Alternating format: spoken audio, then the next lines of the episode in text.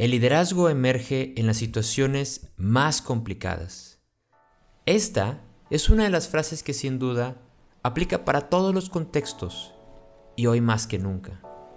En Maestros del Futuro hablamos sobre las competencias que se requerirán en el futuro del trabajo y hoy, ante la situación y la crisis humanitaria que vivimos por el COVID-19, queremos hacer una serie de episodios especiales para las competencias y habilidades que necesitamos ahorita. Para los siguientes episodios, hablaremos sobre diversos temas que ayuden a emprendedores y a las personas ante los retos que hoy enfrentamos. Y también un mensaje adicional sobre resiliencia, que dice el psicólogo Tal Ben Shahar. Las cosas no necesariamente pasan por lo mejor, pero sí somos capaces de tomar lo mejor de eso que nos pasa. Ánimo, saldremos de esta más fuertes que antes.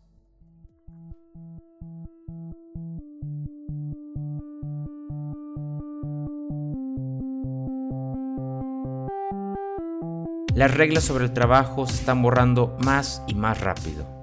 Descubre aquí, en Maestros del Futuro, cómo puedes prepararte tú para ello.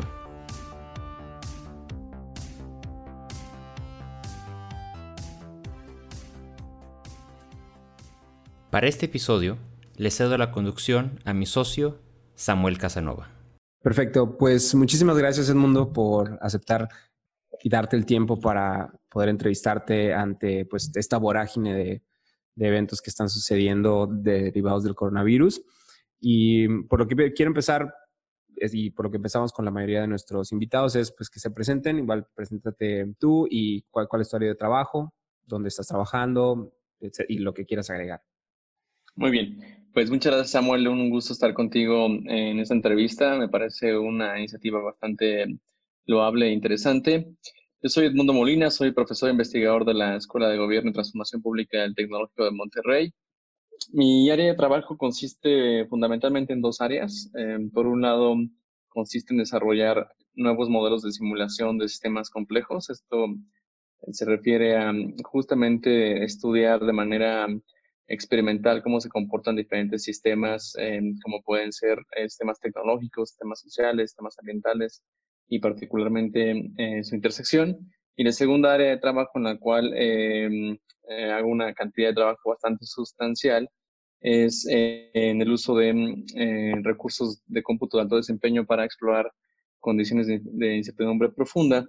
Y resumiendo justamente este trabajo, lo que hacemos em, en este campo es emplear eh, modelos de simulación en experimentos em, con recursos de supercómputo para analizar un número muy amplio de eh, posibilidades con respecto de eh, qué puede pasar en un sistema complejo y cómo una, y particularmente cómo una decisión se puede desempeñar en un sistema complejo y en condiciones de incertidumbre.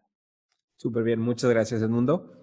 Y ya entrando directo al tema, y creo que podemos empezar con algo a lo mejor general, pero conocer un poco tu, perspectiva acerca de la situación actual y cuál es ese análisis que tú haces de esta situación, de lo que estamos viviendo con el COVID-19 y qué cambios ves en el horizonte ahorita que mencionabas que cómo ves este poder o esta, cómo se desenvuelve una decisión y qué, qué diferentes escenarios, si los podemos llamar, podría tener ¿Qué cambios ves en el horizonte en materia económica, social, política, ambiental, considerando también que pues ves el, comportamiento de, sistemas complejos?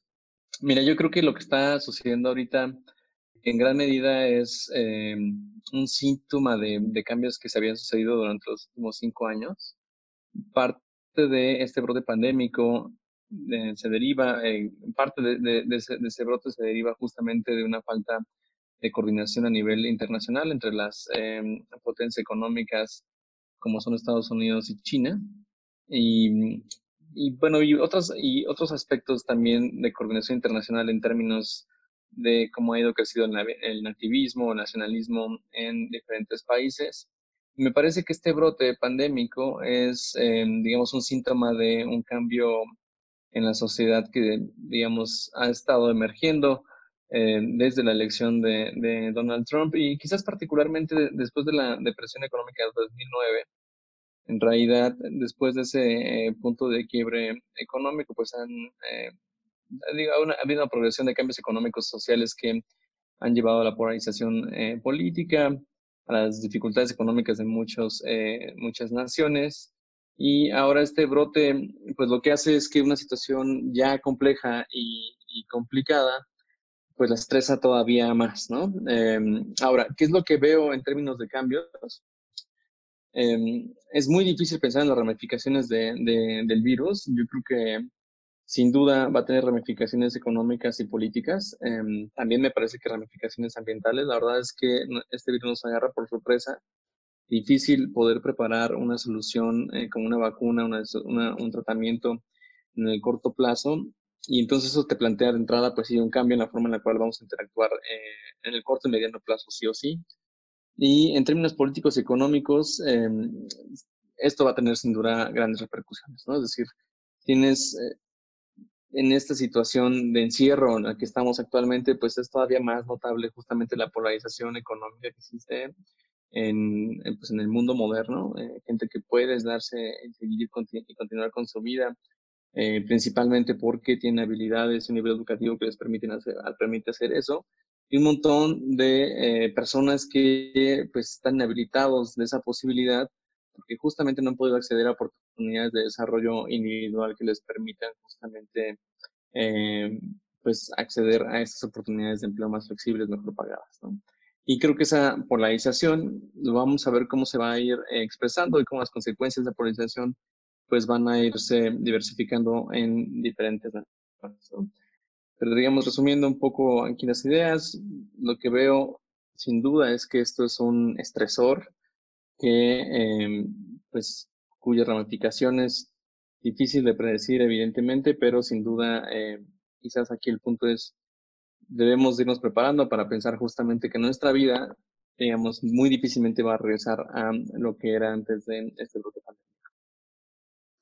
Muchas gracias, Mundo se lee mucho y creo que puede ser la, una de las tres, cuatro palabras más relacionadas con todo lo del coronavirus, incertidumbre, ¿no? Y como te, te mencionaba, hoy todo, por todos lugares se dice que son tiempos inciertos. Incertidumbre por un lado más, más de la parte emocional, más de la parte de la persona, otros más de la parte organizacional a tu experiencia y trabajando con, con, métodos de incertidumbre profunda, ¿qué debemos entender por incertidumbre y por qué son tiempos inciertos? Muy interesante la, pregunta. Mira, incertidumbre quizás podamos describirla en dos clases. Tienes em, la incertidumbre clásica, que es la incertidumbre que podemos explorar con un modelo probabilístico.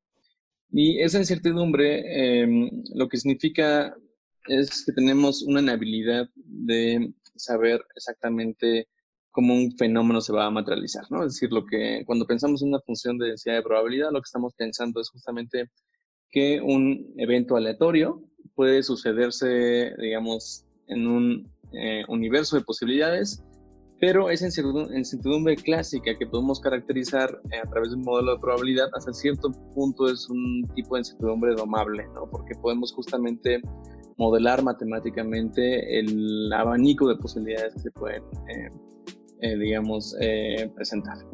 Entonces, por, ejemplo, cuando tienes incertidumbre de este tipo, bueno, pues piensa que mañana eh, vamos a hacer un pronóstico de, del tiempo y eh, pues justamente en función de las observaciones que hemos tenido recientemente, pues a hacer un buen pronóstico probabilístico con respecto de qué probabilidad de lluvia puede haber el día de mañana.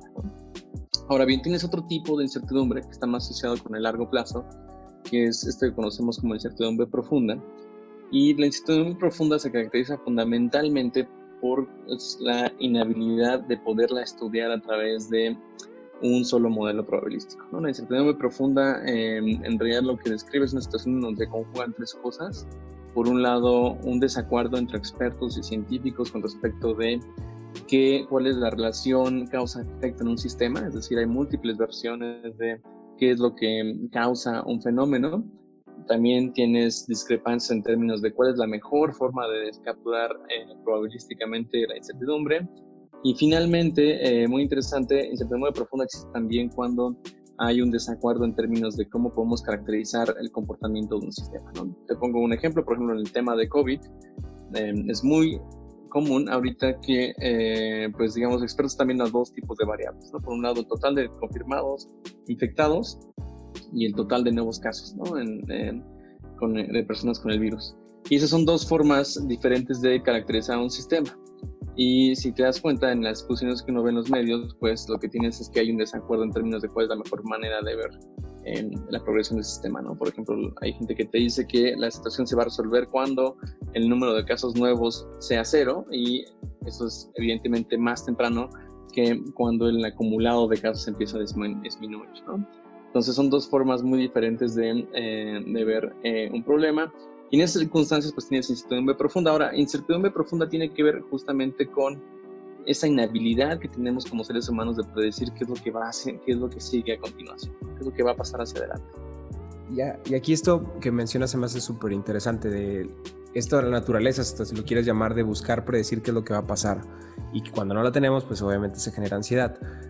¿Por qué, por qué consideras que, que, que nos cuesta tanto? Y aquí a lo mejor contextualizándolo hacia las personas y hacia las organizaciones, ¿por qué les, les cuesta tanto adaptarse a la incertidumbre? ¿no? Debería ser algo como, oye, pues no está mal no, no, no ser capaces de predecir qué va a pasar, ¿no? Pero ¿por qué, por qué en tu experiencia consideras que nos cuesta tanto?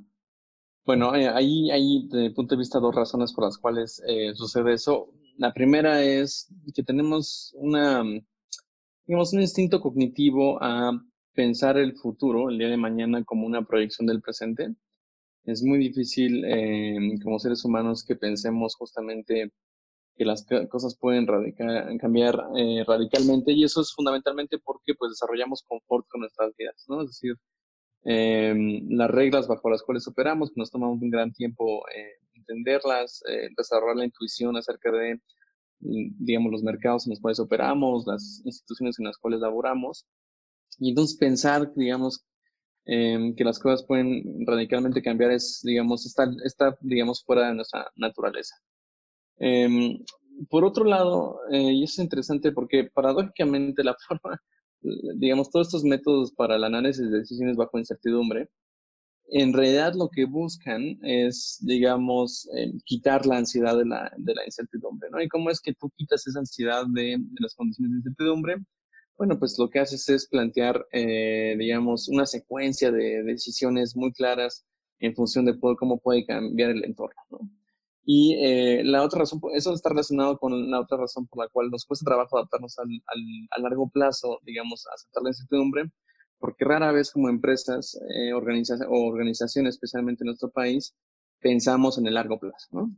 Entonces, por, te pongo un ejemplo, ¿no? Si, si tú eres una empresa, ¿no? Eres un gobierno y tu gobierno dice que va a hacer X, Y y Z inversiones eh, en los primeros cinco años y después de esos cinco años va a analizar el entorno y dependiendo de qué esté pasando con la variable A, B y C, va a, va a tomar una decisión eh, D, E o F, dependiendo de cuáles son las, circunstancias. Eh, pues lo que haces es que eh, clarificas el panorama de incertidumbre para los agentes económicos y en realidad pues, los agentes saben justamente cuál va a ser el, plan de acción hacia el futuro, independientemente de qué sea lo que pase. Eso rara vez sucede eh, en nuestro país, en muchos países también. Y lo que tenemos en realidad es que se anuncian, eh, digamos, planes monolíticos de muy largo alcance. Y pues eso crea también un montón de incertidumbre en los individuos, porque justamente em, pues nos empieza a hacer preguntas como, oye, pues está pasando esta situación interesante, van a cambiar la estrategia, no la van a cambiar.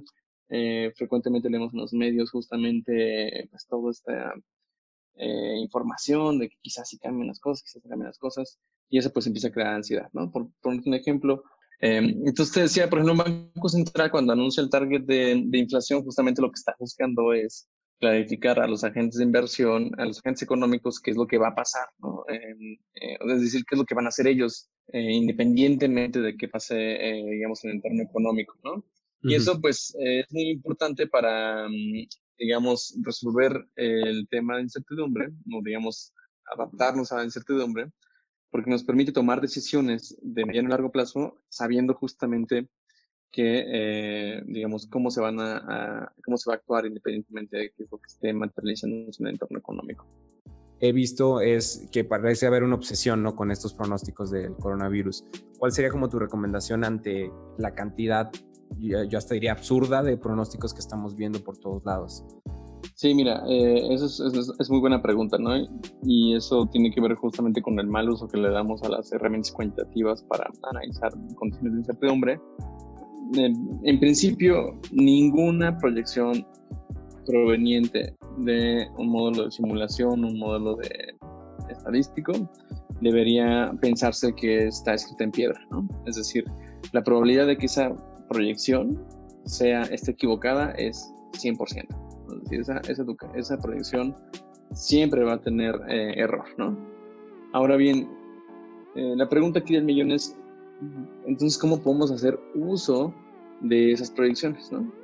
Y es ahí justamente donde entra eh, la combinación tanto de, digamos, la experimentación computacional como, como los modelos de simulación. Lo que tú en realidad quieres hacer con esas proyecciones es analizar cómo la decisión que vas a tomar va a ser, va a ser afectada si se materializa la proyección A o la proyección B. Y esa experimentación o ese análisis debe ayudarte a informar cómo puedes hacer tu estrategia más robusta de manera que funcione adecuadamente independientemente si la proyección termina siendo A o termina siendo B. Entonces, ¿qué es lo que tenemos que hacer con las proyecciones del COVID? Bueno, primero, darnos cuenta que no son ejercicios de pronóstico. Es muy difícil proyectar cuál es el, em, la progresión de difusión del virus porque es un cambio, es un fenómeno exponencial. Entonces, eh, esas proyecciones, digamos, debemos verlas con mucha cautela y nos tienen que ayudar más bien o debemos de aprender a usarlas para analizar si, por ejemplo, nos conviene hacer distanciamiento social mucho o poco, si nos conviene hacer contact tracing, si nos conviene hacer eh, mayores pruebas o no. Eso es, eso es, digamos, fundamentalmente cómo lo podemos, cómo podemos emplear esas, proyecciones. Ok, y aquí siguiendo con esta, con, en esta línea de la pregunta, lo, lo que mencionas, en mundo, pensando como a lo mejor en, en ese grueso de personas o de organizaciones que dicen, oye, yo no puedo costear a alguien que sea capaz de, hacer esos análisis que tú dices. ¿Por dónde empiezo este tipo de, análisis? Y, oye, con este, con este sentido de urgencia que pues prácticamente cada, día está, ¿conviene entrarle? O sea, ¿conviene, conviene entrarle a, este análisis o, cómo, cómo, hacerlo también? A lo mejor escuchaba hace poco, oye, parece es como que trato de apagar el, el fuego de una casa mientras la estoy construyendo, ¿no?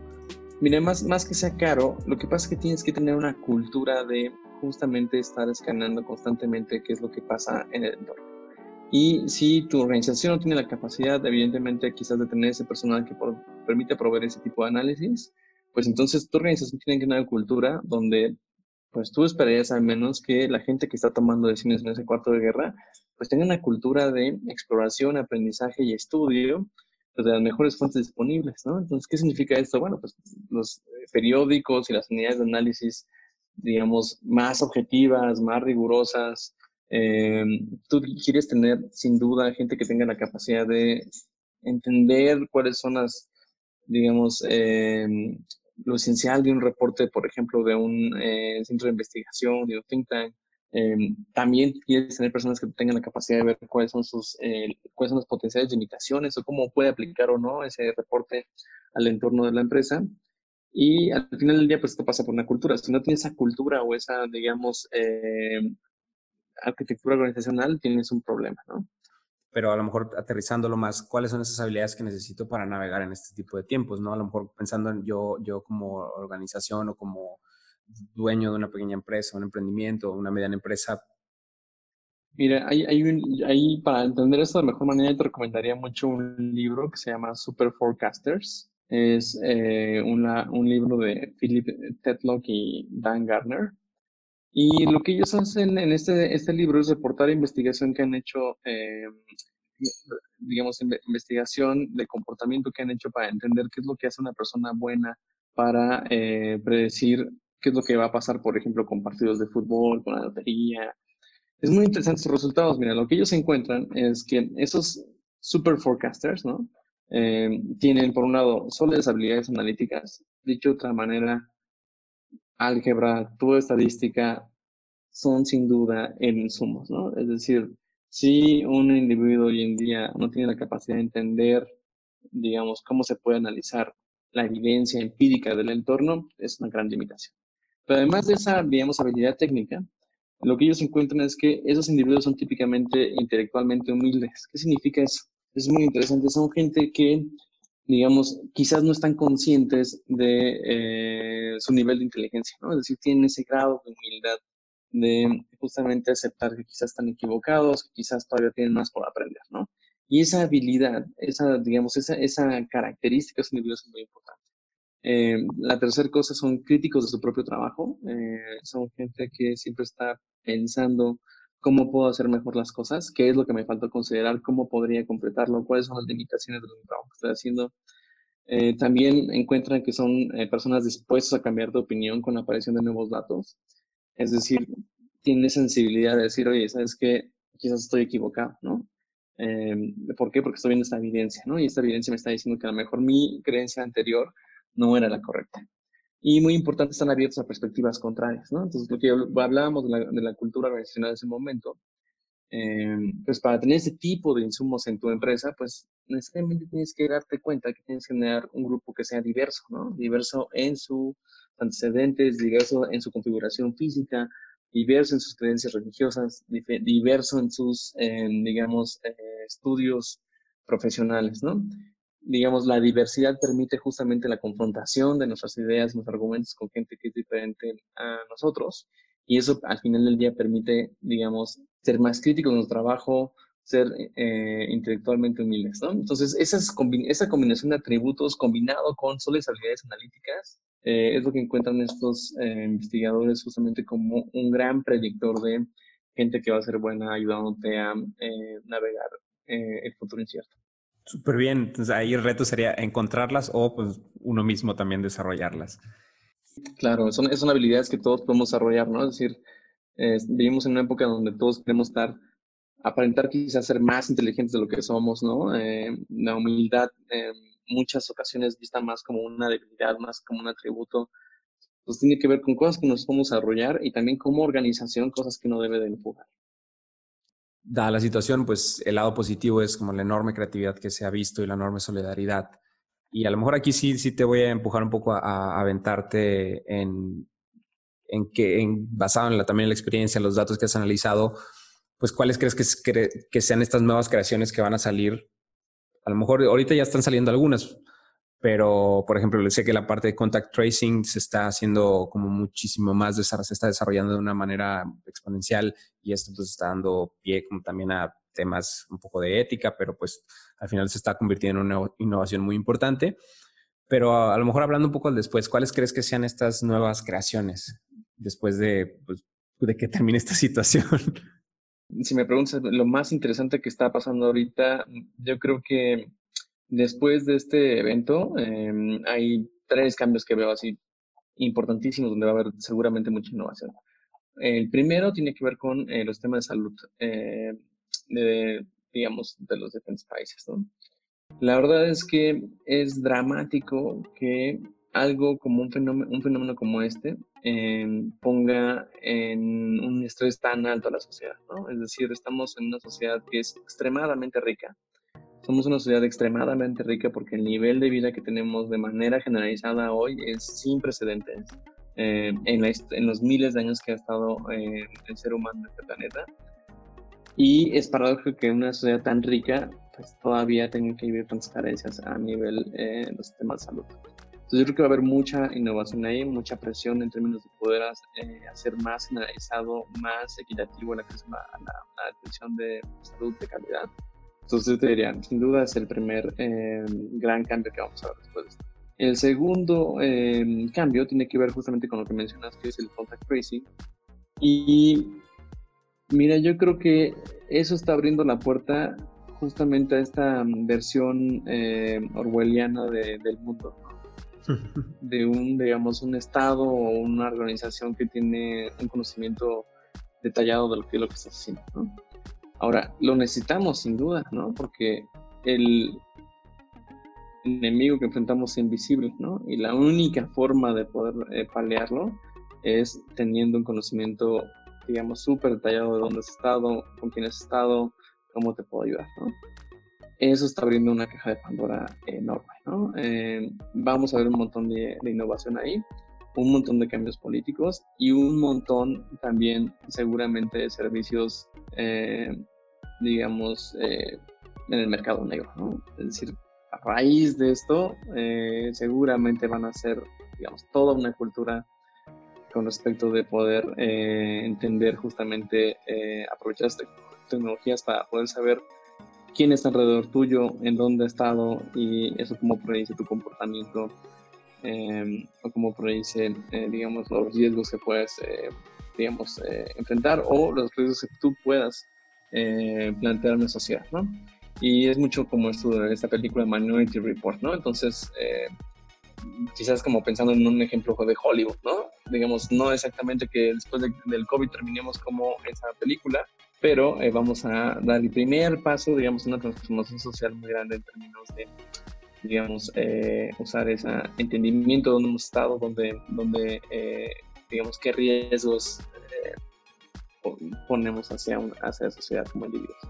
Y em, que es el sistema de salud, eh, contact tracing. Y el otro tema donde yo creo que puede haber bastante innovación es justamente en la aceleración justamente de las vacunas, ¿no? Yo creo que eh, ahorita mismo pues está viendo que es una gran debilidad y pone, pone pues el costo económico de no tener con esa tecnología es muy alto y yo creo que ahí va a haber un montón de innovación también eh, como resultado de esta transformación. Y igual ya, ya para, para finalizar, ¿qué, ¿qué, recomendaciones darías ¿no? para hacerle frente a, a la situación que vivimos? Lo que está pasando, em, hay que entender que el cambio es constante, es la única constante en este mundo es el cambio.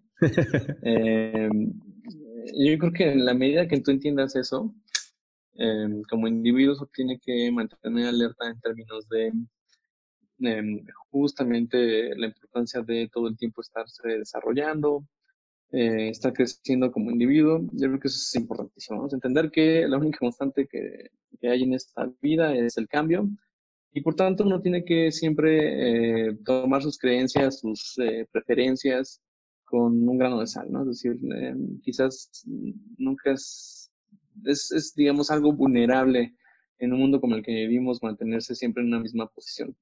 Y al mismo tiempo, miren, en, una etapa de cambio como la que estamos viendo, eh, yo creo que también es muy importante, eh, digamos, pensar en largo plazo a través de, digamos, adaptación, desarrollo individual, pero también es muy importante que mantengamos los ojos en el presente en términos de disfrutar eh, lo que tenemos como vida, apreciar lo que hemos construido como sociedad. Creo que es algo muy importante, parte del, digamos, del, de cómo se han vuelto populares todos esos gobiernos nacionalistas y populistas en varios países tiene que ver con em, nuestra generación, la incapacidad de nuestra generación de darse cuenta de lo afortunados que hemos sido, lo, afortunados que somos, del progreso que hemos hecho como humanidad. Y creo que justamente una situación como la que estamos viviendo tiene que darnos, tiene que darnos cuenta que tenemos que ser más severos con aquellos agentes políticos que nos ofrezcan, digamos, cambios radicales, ¿no? El, mundo que vivimos hoy, como generación, tenemos que ser más eh, conscientes justamente de lo que, lo que hemos logrado como sociedad. Mira, eh, digamos, las instituciones que regulan nuestra interacción a nivel internacional son un resultado, son resultado de dos grandes crisis, ¿no? Dos conflictos bélicos muy crueles, ¿no?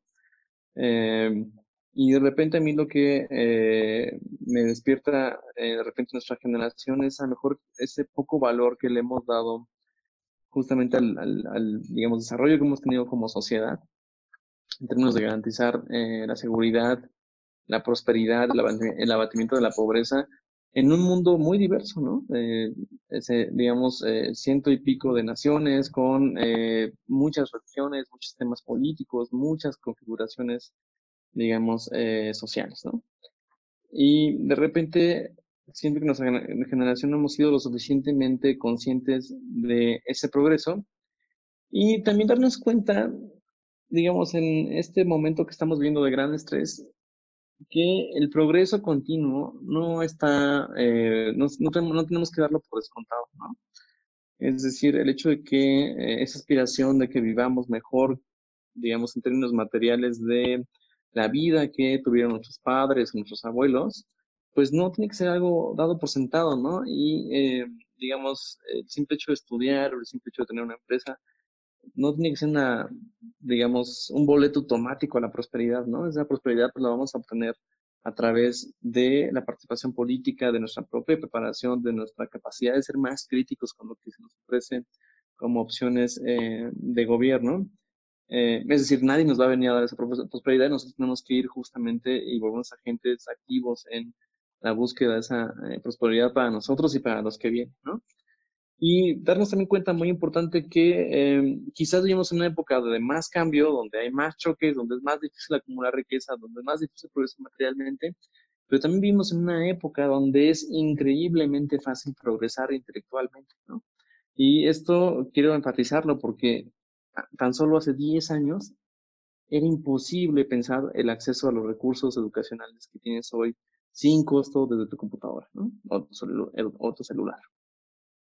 Y eso es algo que no le damos justo peso, ¿no? Es decir, eh, y como, como generación tenemos que aprender justamente a encontrar, digamos, esa, ese balance y esa satisfacción, justamente, no, quizás no solo desarrollarnos en la parte material, pero muy importante desarrollarnos en la parte intelectual y hacerlo para justamente construir una mejor eh, sociedad, ¿no? una sociedad que tenga la capacidad de discernir de mejor manera pues esas disyuntivas que al final del día vamos a enfrentar siempre como sociedad, ¿no?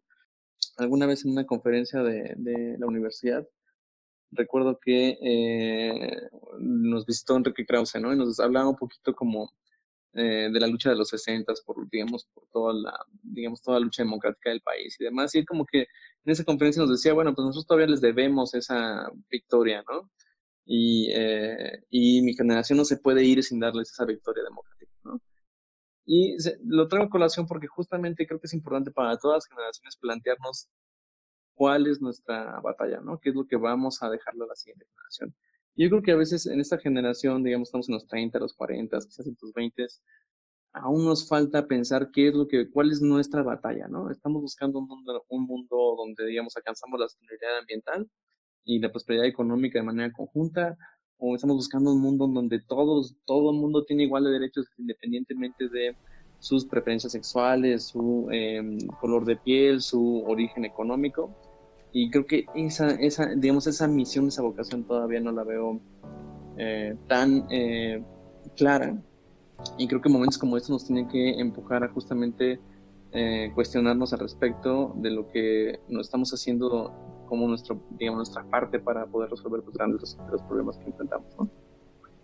Te agradezco, Edmundo, por compartirnos tus ideas y tus consejos que sin duda alguna nos ayudan a darle un mayor entendimiento a la situación que tenemos hoy en día. Me despido, yo soy Samuel Casanova, gracias por escucharnos. Maestros del Futuro es una producción de Simple Change, una empresa creativa enfocada en la construcción de un mejor futuro a través de la comunicación, marketing y educación. Suscríbete a este podcast en Apple Podcasts, Spotify, Google Podcasts, YouTube o en nuestra página de internet www.maestrosdelfuturo.com. Síguenos en nuestras redes sociales, nos puedes encontrar en Facebook, Instagram, LinkedIn y Twitter como Simple Change MX, donde publicamos más sobre el futuro del trabajo e innovaciones que impactan y lo están moldeando. El productor y conductor de este episodio es Samuel Casanova.